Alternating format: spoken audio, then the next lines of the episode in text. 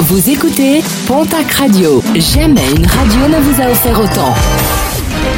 L'information locale à 9h, c'est sur Pontac Radio. Bonjour Jean-Marc Courage Sénac. Bienvenue à vous et merci de nous avoir choisis. Les jumeaux de la terreur font reparler d'eux, une information dévoilée par nos confrères de la Nouvelle République des Pyrénées. Deux frères jumeaux âgés de 17 ans très connus de la police et de la justice à Tarbes pour leurs différents méfaits commis à Tarbes.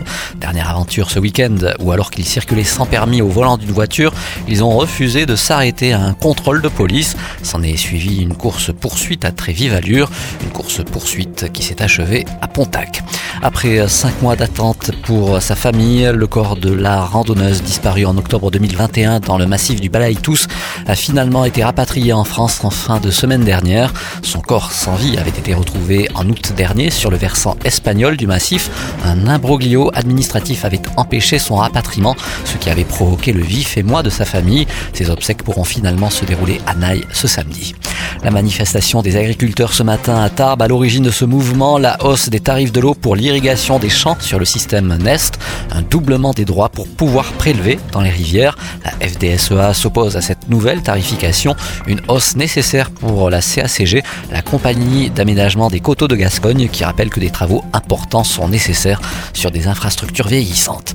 Quelle sera l'évolution du mouvement des Gilets jaunes? Esquisse de réponse ce soir à la Bourse du Travail de Tarbes où une réunion est organisée. Des débats auxquels la population est invitée parmi les différentes thématiques abordées, les justices sociales, démocratiques, climatiques et fiscales. Un mot de sport et de rugby avec le match avancé de la 18e journée de Pro D2 et un déplacement pour le Stade Montois ce soir.